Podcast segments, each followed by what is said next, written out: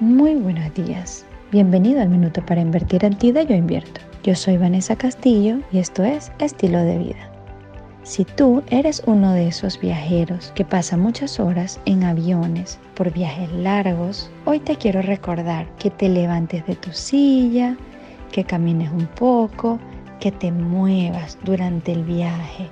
Lo ideal es hacerlo aproximadamente cada dos horas para que de esta manera tu flujo sanguíneo de retorno de las venas hacia el corazón sea más fácil y disminuyas el edema, las piernas cansadas y el dolor que puede generarse por estar tantas horas sentados y especialmente con la presión del avión.